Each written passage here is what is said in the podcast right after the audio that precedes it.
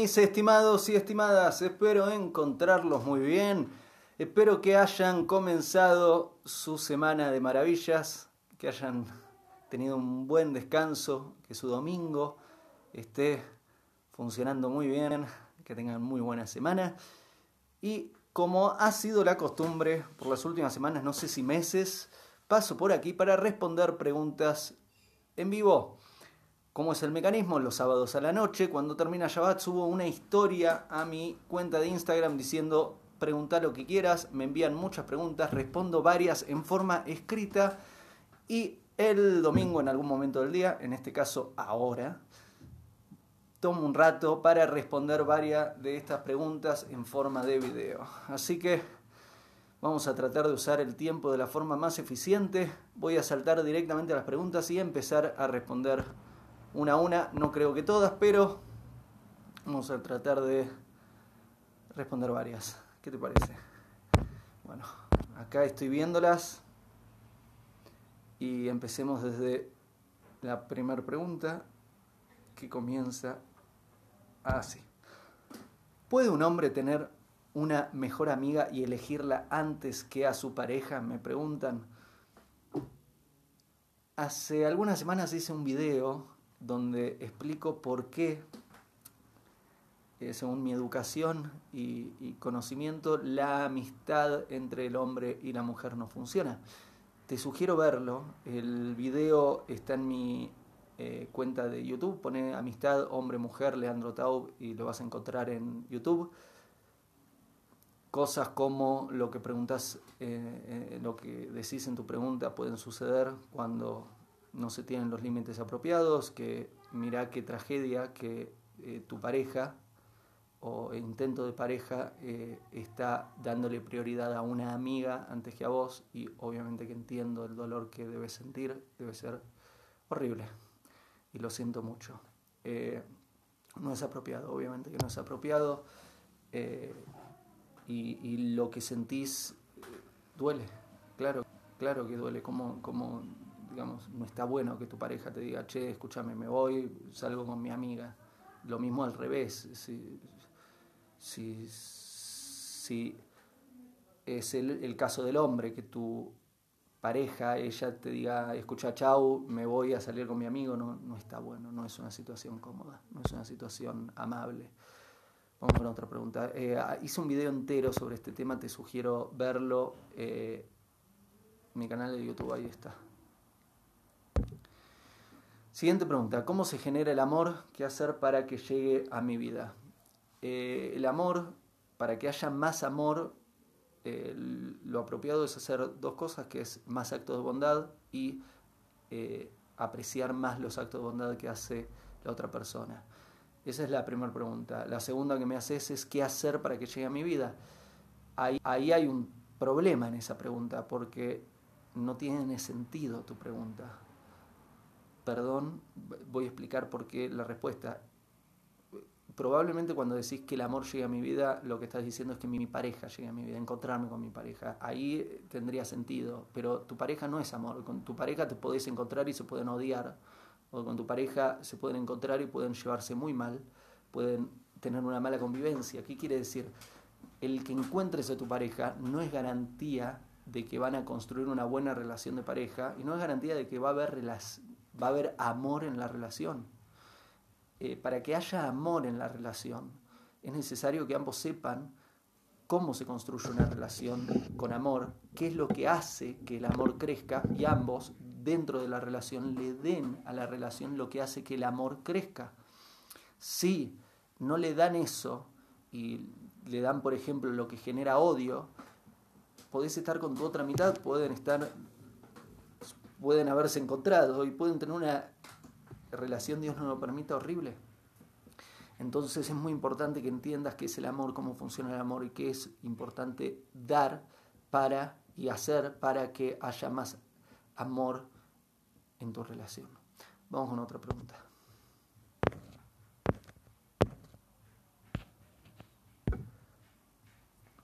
¿Cómo olvido a alguien? Muy buena pregunta. Eh, es muy difícil olvidar a alguien. Específicamente cuando nos unimos a alguien, prácticamente posible olvidarlo, olvidarla y además eh, las almas quedan unidas hasta después de, de, que dejamos el cuerpo. Quiere decir que te estás colocando en una misión casi imposible. Eh, lo que sí podés hacer es dejar de pensar tan frecuentemente en esa persona y eso por lo menos te puede dar un poco de calma a nivel mental y estabilidad a nivel emocional. No pienses tanto en esa persona, deja de pensar tanto en esa persona. Eh, obviamente que al principio te va a costar mucho, pero a medida que lo practicas se va a ir calmando y no, no utilices esos métodos infantiles como odiar a esa persona, Dios no me permita hablar mal de esa persona o hacer cosas que no, no correspondan. Eh, si, si, ya no va por ahí, si se dieron cuenta que no son el uno para el otro y se habían unido y te está costando, no queda otra que mejorar la administración de tu tiempo, comprate una agenda si no tienes agenda, organiza tu día de forma de que utilices tu tiempo de la forma más eficiente y no pierdas tiempo pensando en esa persona. Vamos con otra. ¿Qué pensás sobre las relaciones abiertas, poliamorosas? Son un desastre. No solo son un desastre, sino que deja a personas vacías, insensibles, con corazones rotos y con menos herramientas para poder construir una relación de pareja. Hice un video entero sobre este tema también. Pone poliamor Leandro Tau en YouTube y vas a encontrar un video entero donde explico por qué este método no funciona. Además, seamos honestos, digamos, hay, hay, lugares donde se puede hablar sobre hipocresía, acá tratemos de evitarlo. Eh, relaciones abiertas o coma poliamor no es una relación de pareja. Eso son personas utilizándose a otras personas como medio para satisfacer sus deseos egoístas, como un objeto sexual, simplemente para tener satisfacción, placer, y a veces como un objeto emocional, como un acompañamiento, porque no saben y no tienen las herramientas para construir una verdadera relación de pareja. Eso es lo que son. Se las pueden disfrazar de lo que quieran, pero ¿qué es lo que son? Personas utilizándose a las unas a las otras.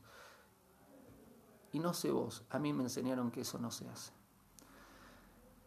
Las personas no son objetos, los seres humanos son seres humanos. Y los corazones se cuidan. Jamás, jamás se hace algo que pueda dolerle al corazón de otro ser humano. Vamos con otra.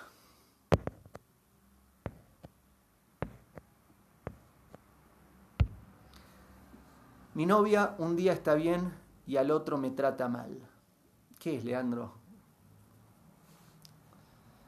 Es, uy, es, un muy mal comportamiento eso.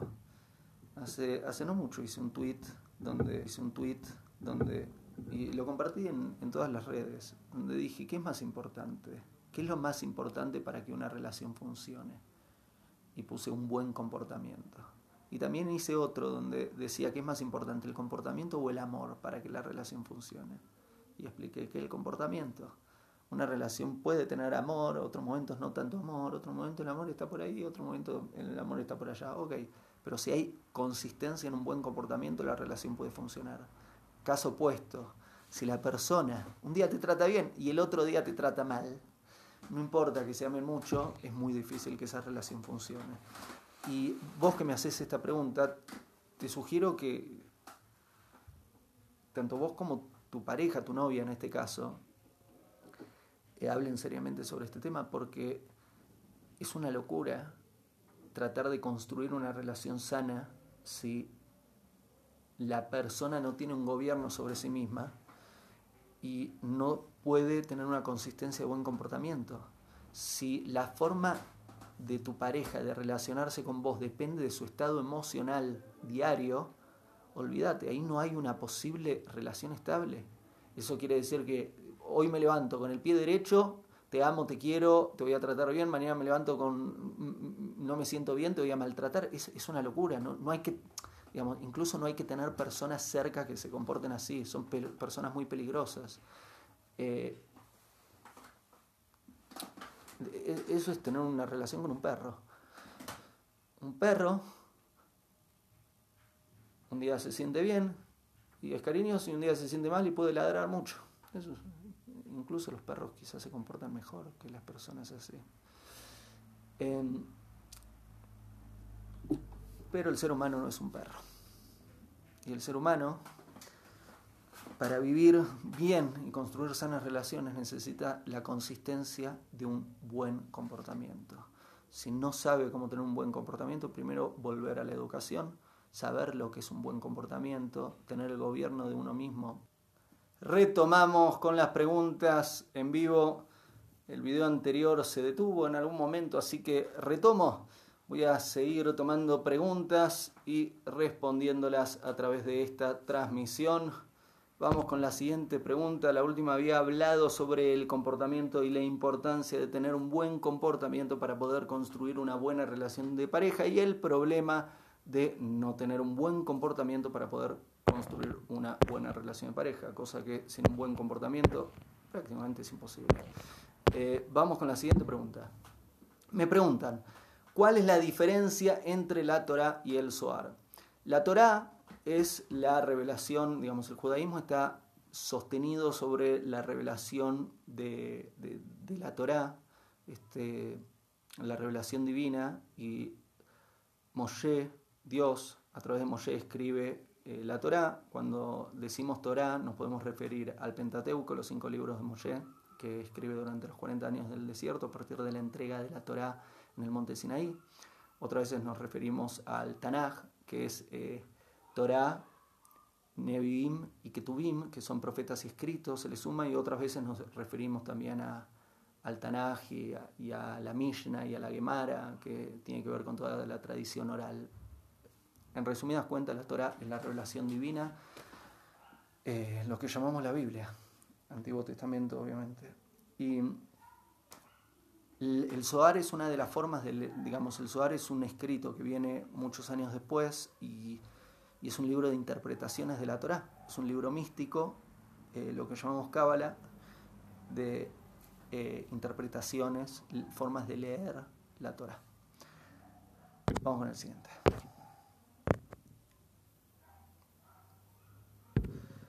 ¿Todos estamos llamados a vivir en pareja? Me preguntan.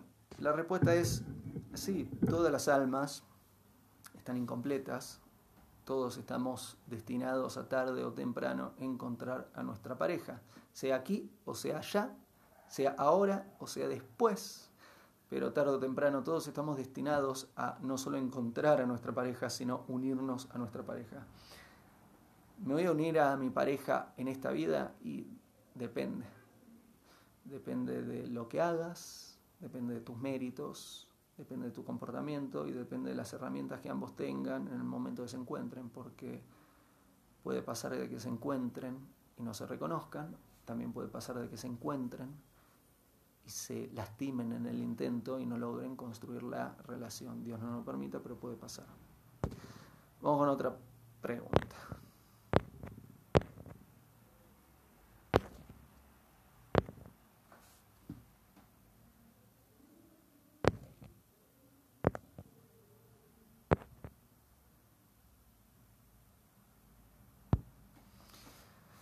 Me preguntan, ¿por qué la humanidad es tan destructiva? No todos, voy a aclararlo, pero sí es cierto que en términos generales hay, hay una tendencia a hacer las cosas mal. Eh, eh, digamos, pueden ser muchos los motivos, el por qué. Eh, a nivel, primer nivel de profundidad, lo que te diría es a nivel es egoísmo, es el ser humano muchísimas veces eh, dándole prioridad a sus deseos egoístas por sobre lo que tiene que hacer. Quiere, quiere decir, eh, tengo la elección de lo que quiero, tengo la elección de lo que es correcto y generalmente el ser humano va por lo que quiere, sus impulsos, sus instintos, sus deseos, su agenda, en vez de qué es lo correcto hacer. Y ahí se mandan macanas. Ahora bien, si querés que te responda a un nivel un poquito más profundo a tu pregunta, lo que tengo que decirte es que Dios, para darnos libre voluntad, crea el Yetzahara, que es la inclinación hacia el mal. Dios crea la oscuridad y crea la luz. Dios crea también la posibilidad de hacer daño y nos da la libre elección. Dios no lo hace, nosotros lo hacemos, pero nos Dios crea la posibilidad eh, para que podamos decidir, porque si no nuestras decisiones no tendrían sentido. Si solo, si no tendríamos inclinación al mal y solo está el bien en nosotros, lo único que decidiríamos es el bien. Eh, y no tendríamos mérito en lo que hacemos. Cuando Dios nos da la posibilidad de elegir bien y mal, y elegimos bien, a pesar de a veces no querer hacerlo, pero hacemos el esfuerzo y elegimos bien, ahí hay mucho mérito. Y ahí existe la recompensa y ahí existe el premio de, de hacer una buena vida. Vamos con otra.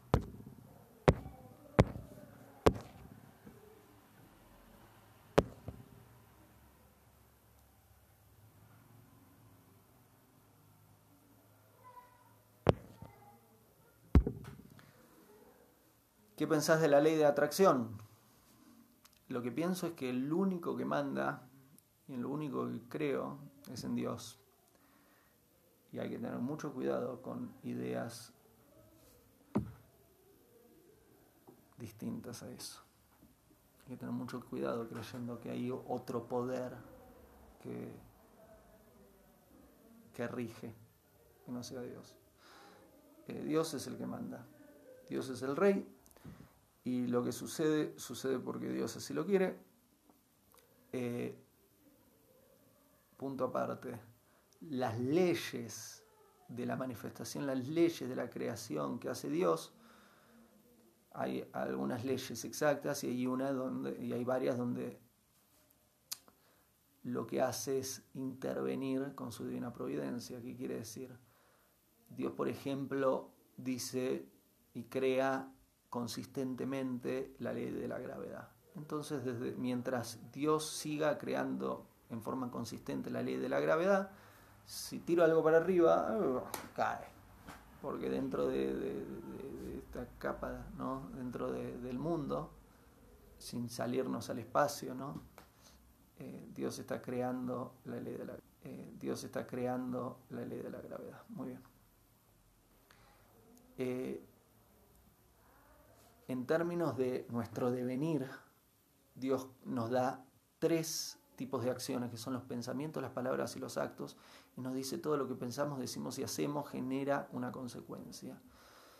Ahora bien, Dios nos dice, todo lo que queremos se va a lograr como nosotros los queremos. Dios dice, podemos influenciar en nuestro devenir. Vamos con otra.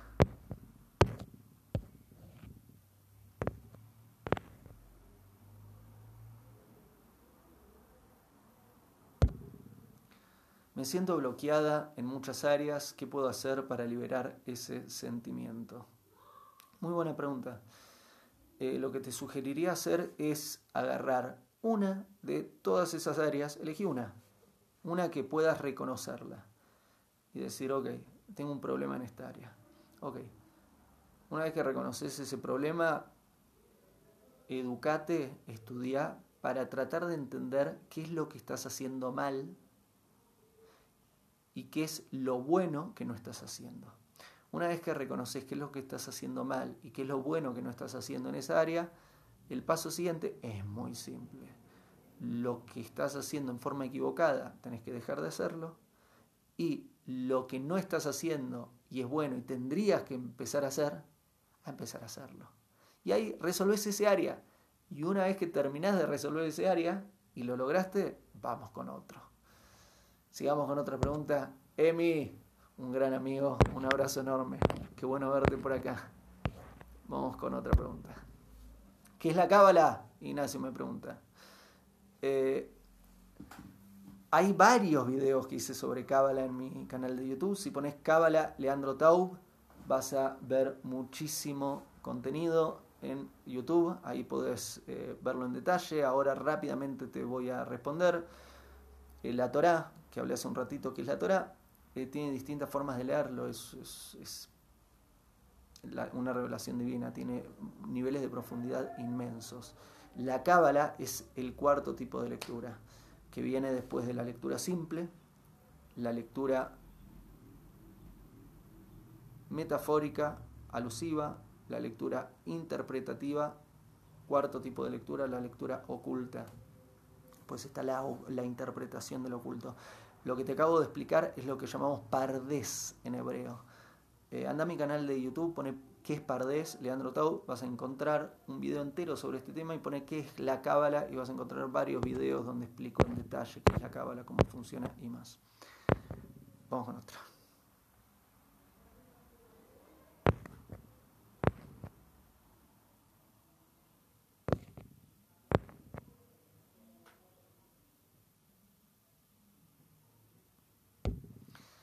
Seguimos con el tema de comportamiento, qué buen tema. Hay un audiolibro entero, un libro entero que hice sobre el tema de comportamiento, se llama El comportamiento en mi relación de pareja. A todos los que les interesa saber más sobre el comportamiento, les sugiero oír ese audiolibro. Para los que no tienen la aplicación, sepan que el primer audiolibro te lo dan gratis. Está en mi, canal de YouTube, pueden encontrar todo el contenido. Vamos con la pregunta. ¿Podrías definir a qué te refieres con tener un buen comportamiento? Claro que sí.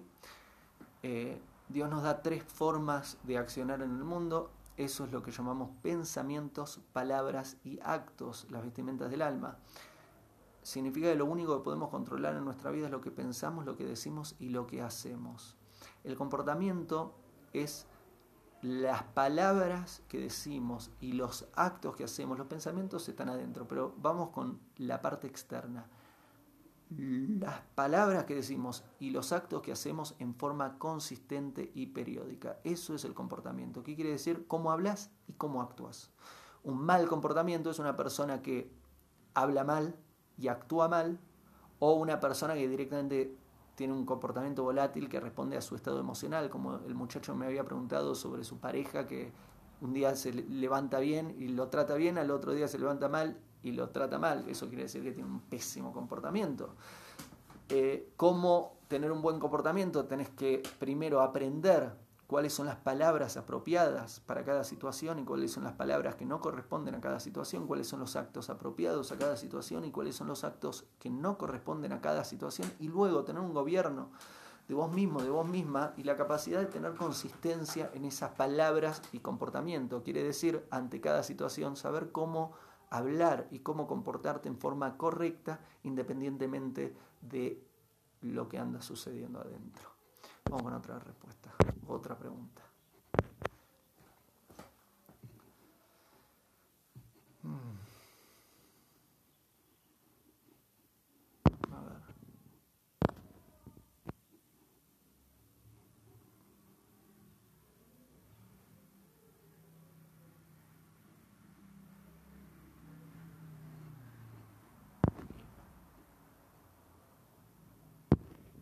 Muchas preguntas, muy interesantes preguntas. Estoy viéndolas, a ver con cuál voy.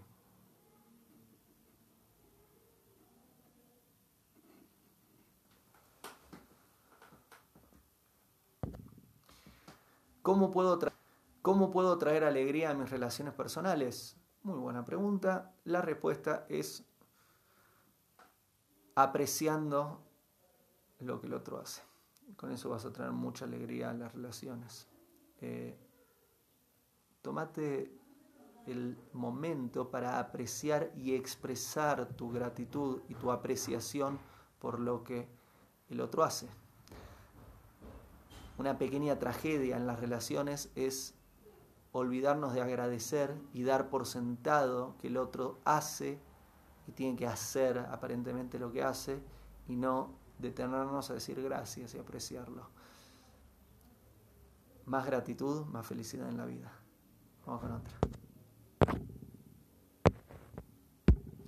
Siguiente pregunta, relacionada a la Torah también. ¿Cualquier persona podría leer la Torah? Claro que sí. La Torah está escrita en hebreo.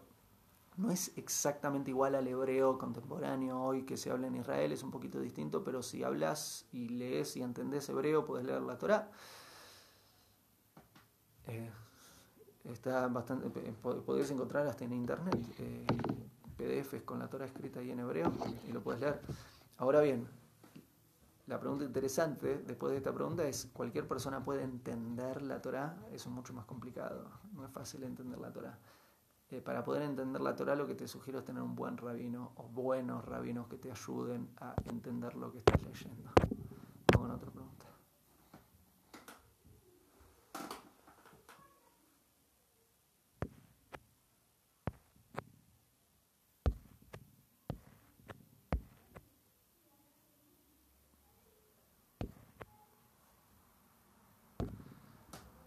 Busco en mis parejas a un padre que me mantenga porque no sé cómo generar ingresos. Ahí no hay una pregunta. Hay, digamos, hay, hay, un, momento de reconocimiento que te felicito por reconocerlo. Espero que urgente cambies tu actitud y, y que no engañes a la persona que tenés enfrente. Eso quiere decir que no estás buscando pareja. Eso quiere decir que estás buscando dinero y que crees que el dinero llega a través de la pareja. Digamos, siendo honesta, lo que le dirías es, realmente a vos no te quiero, lo que quiero es tu dinero, y vos sos un medio para conseguir el dinero. Si podría tener el dinero sin tenerte a vos, sería mucho mejor, porque no te tengo de bancar. Pero ya que no sé cómo conseguir dinero, no sé cómo recibir dinero por mí misma, y vos tenés dinero, entonces voy a tolerarte y voy a aguantarte con tal de tener dinero. No sos vos a quien quiero, sino a quien quiero es al dinero. Eso sería mucho más honesto si le decís algo así a ese muchacho. Eh, si, es una persona más o menos más o menos sana, lo, apropiado que tendría que ser el muchacho es decirte no, muchas gracias, no, primero, resuelve, primero resuelve tus asuntos y después vemos si podemos construir una relación de pareja. ¿Por qué? Porque tu relación de pareja tiene que ser porque reconoces a esa persona como tu pareja y no por cosas. Cosas tales como el dinero, cosas tales como la belleza física, porque me excita la persona, quiero estar con esa persona, un desastre. O cosas como el amor, porque te amo, quiero estar con vos, también es un problema.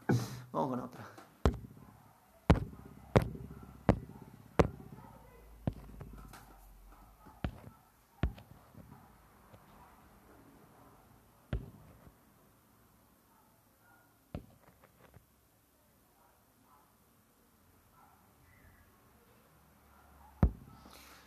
No quiero dejar ir a una persona. ¿Cómo evito ese dolor?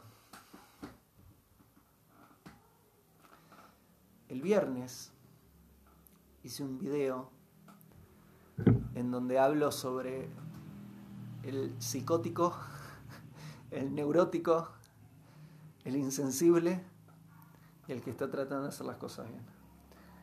Y si al que le interese las definiciones vaya a ver ese video, este es mi canal de YouTube. Lo importante acá es que la definición del neurótico, la segunda categoría que acabo de enumerar, es el que reconoce que 2 más 2 es 4, pero no aguanta que 2 más 2 es 4. ¿Qué quiere decir? Puede reconocer la realidad, pero no acepta la realidad, sufre la realidad.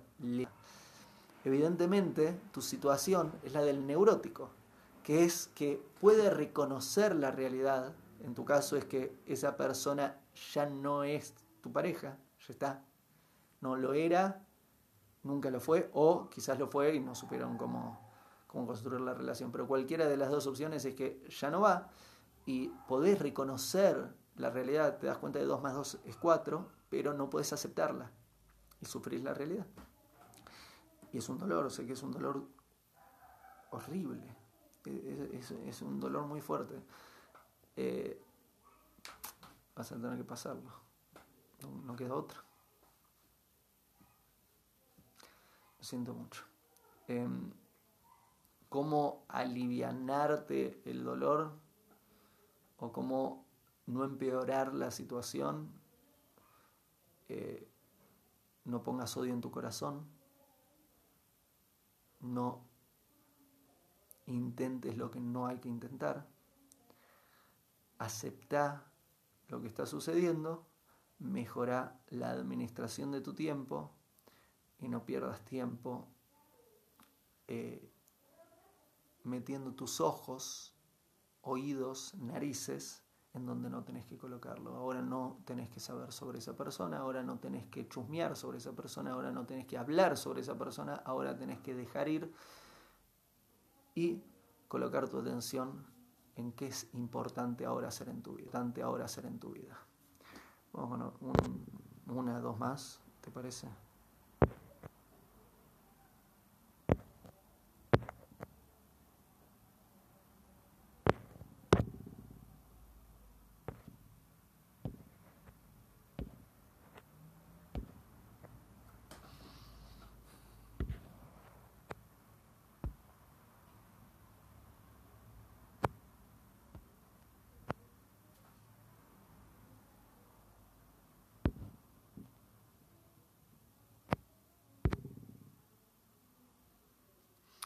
¿Cuál es el significado espiritual del dinero? Porque a veces hay y otras veces no, me preguntan.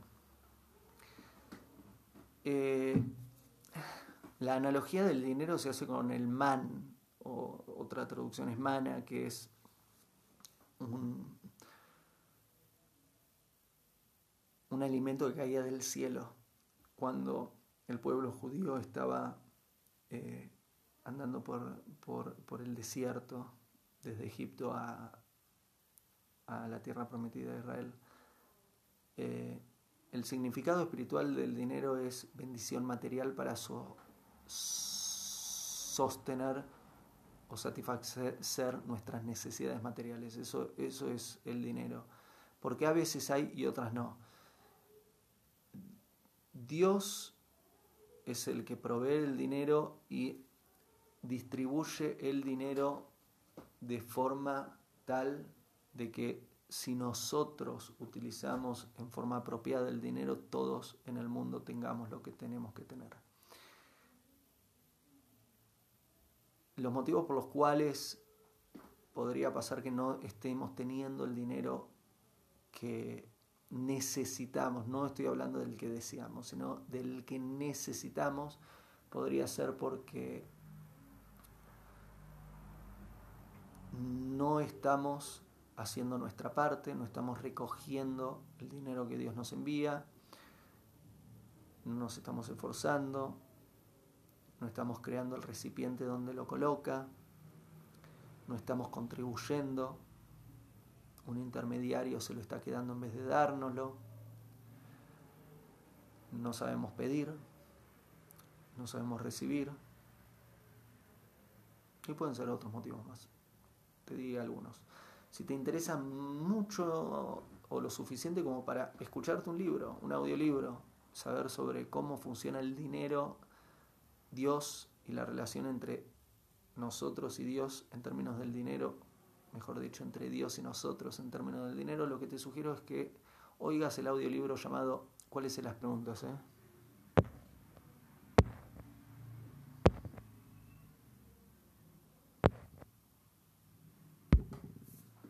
Esta es la última pregunta en esta transmisión.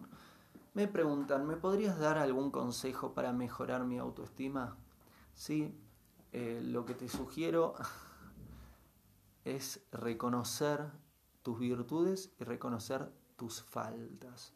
Voy a aclarar, ya hice varios videos sobre este tema, pero voy a aclarar que autoestima no es lo mismo que amor a uno mismo. Amor a uno mismo te va a conducir a muchos problemas. Autoestima es conocer tus virtudes y también conocer tus defectos es importante para poder comportarnos bien en el mundo y tener unas bases más o menos equilibradas. Una sana autoestima, una sana autoestima, una buena autoestima, quiere decir, sé para lo que soy bueno, no tengo un problema de no reconocer mis virtudes. Reconozco, para esto, esto, esto, esto soy bueno. Esto lo sé hacer. Tengo abundancia en estas áreas y puedo dar mucho en estas áreas y también reconocer mis faltas. Che, en esto, esto, esto, esto tengo faltas, acá me falta aprender, esto no lo sé, o esto lo hago mal, necesito ayuda en este área. Tener una buena autoestima quiere decir que reconozcas tus virtudes y tus faltas. Si solo son tus virtudes, eso no es una sana autoestima. Eso es arrogancia y ni siquiera, eso es un problema. Eso es un problema. Si son solo tus faltas y no reconoces tus virtudes, también es un problemazo. Todas las personas tienen virtudes, todas las personas tienen faltas y todas las personas pueden trabajar sus faltas para que dejen de serlo y todas las personas pueden trabajarse para construir más virtudes. Ahora bien, el punto de inicio es saber dónde estamos parados. Para que sos buena o bueno y para que no sos buena o bueno en este momento. Espero que hayan servido estas respuestas. Fueron dos videos porque el primero dejó de funcionar. Espero, espero que hayan servido. Eh, muchos, muchos, muchos más videos en mi canal de YouTube. Si estás en mi canal de YouTube, no te olvides de suscribirte y apretar la campanita para que YouTube te recuerde cada vez que subo un nuevo video. No te olvides de compartir los videos que ves en YouTube en otros canales. No te olvides de likear, comentar y también compartir los videos y posteos que ves en Facebook, retweet, en Twitter, Instagram. Y también están los podcasts en Spotify y iTunes. Y por último, hay varios libros y contenido que encontrás con leandroto.com. Muchísimas gracias, espero que este contenido haya servido y nos vemos en la próxima transmisión. Hago esta rápida pausa comercial para agradecerte por oír mi podcast y pedirte que si te gusta lo recomiendes. Si te gustaría adquirir alguno de mis libros, podés encontrarlos en su formato físico y digital en Amazon y en su formato audio en Audible. Gracias y que continúes disfrutando del contenido que tengo para vos.